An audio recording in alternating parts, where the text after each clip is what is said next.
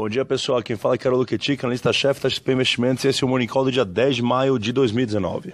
As bolsas globais operam em território positivo, apesar dos Estados Unidos terem elevado as tarifas para 25% sobre os 200 bilhões eh, de dólares importados em produtos chineses. Reiterando ainda que estaria estudando a implementação de aumentar para 25% também a tarifa sobre os outros 325 bilhões de dólares importados pelos Estados Unidos da China. A China ainda declarou que retalharia caso esta rota de aumento de tarifas for mantida pelos Estados Unidos. Na nossa visão, a alta dos mercados de hoje pode ser justificada pelo fato de que a rodada de negociações entre os Estados Unidos e a China, marcado para hoje, ter sido mantida, enquanto que o presidente americano Donald Trump sinalizou ainda que há espaço para negociações adiante, trazendo esperança aos mercados depois de uma série de dias de volatilidade, mesmo que com um progresso provavelmente mais gradual do que se esperava no final da semana passada. Em linha com esta leitura, o nosso estrategista global, Alberto Bernal, vem destacando esta semana que a guerra comercial não tem vencedores. A China está preocupada com seu crescimento e terá um impacto relevante de uma escalada na guerra comercial. Enquanto isso, o Trump está de olho nas eleições dos Estados Unidos em 2020 e também será impactado por um potencial crescimento mais fraco. Na nossa visão, apesar da volatilidade e ainda incerteza adiante, os Estados Unidos e a China devem, eventualmente, chegar a um consenso nas negociações comerciais, mas o processo será mais demorado do que antecipávamos. No Brasil, o destaque está hoje para nossa pesquisa XP e PESP de maio, que mostrou a aprovação de Bolsonaro ficando estável em 35%. No entanto, com a desaprovação subindo de 26% para 31%.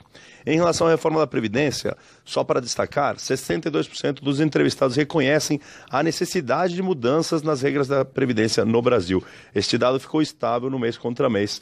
É, e basicamente, na nossa visão, mostra que a população vê a entende a necessidade de uma reforma da Previdência, o que não quer dizer necessariamente que aprova mudança na sua própria Previdência. O desafio adiante ainda existe.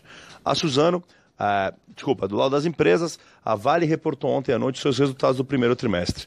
O resultado operacional ah, foi abaixo do consenso, mas o foco não está no operacional, um resultado muito poluído por conta do, ah, do desastre de Brumadinho, e sim nos, nos nas atualizações em relação a Brumadinho em si. O principal ponto de foco foi uma provisão de 4,3 bilhões de dólares anunciada. Esta provisão não considera ainda os possíveis danos ambientais e coletivos que possam vir por processos. Portanto, a indicação é que a provisão pode ser maior do que esses 4,3 bilhões de dólares que já foi é, anunciado pela Vale, o que deve ser negativamente recebido pelo mercado e deve pesar nas ações da Vale hoje. A Suzano anunciou também ontem à noite resultados fracos mas em linha com o consenso. Apesar desses resultados mais fracos, o foco na Suzano está em potenciais atualizações que possam vir na conferência de resultados hoje, no que se refere ao anúncio que foi feito ontem ao longo do dia da Suzano, que ela deverá cortar a produção dela neste ano entre 1,5 e 1,9 milhões de toneladas, lembrando que a Suzano tem capacidade de quase 11 milhões de toneladas.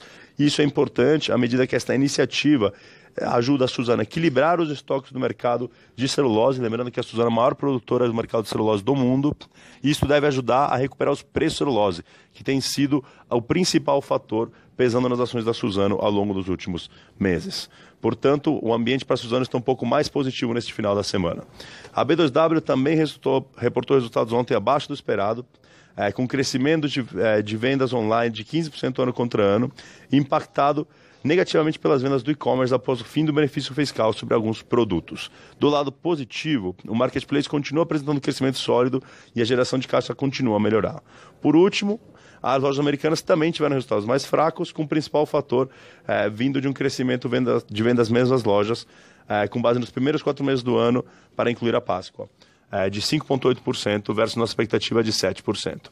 Basicamente é isso por hoje. Foco nas negociações comerciais e qualquer avanço que vier ao longo do dia em relação a esse tópico pode trazer movimentações no mercado e de resultados. É, o maior dos resultados aqui a manter no radar é o da Vale por conta das, das provisões. Muito obrigado a todos e uma boa sexta-feira. Qualquer dúvida, estamos sempre à disposição.